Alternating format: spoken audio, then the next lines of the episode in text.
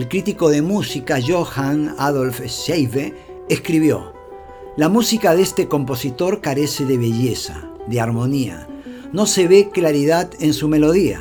Ocurrió en 1737, el músico era Johann Sebastian Bach.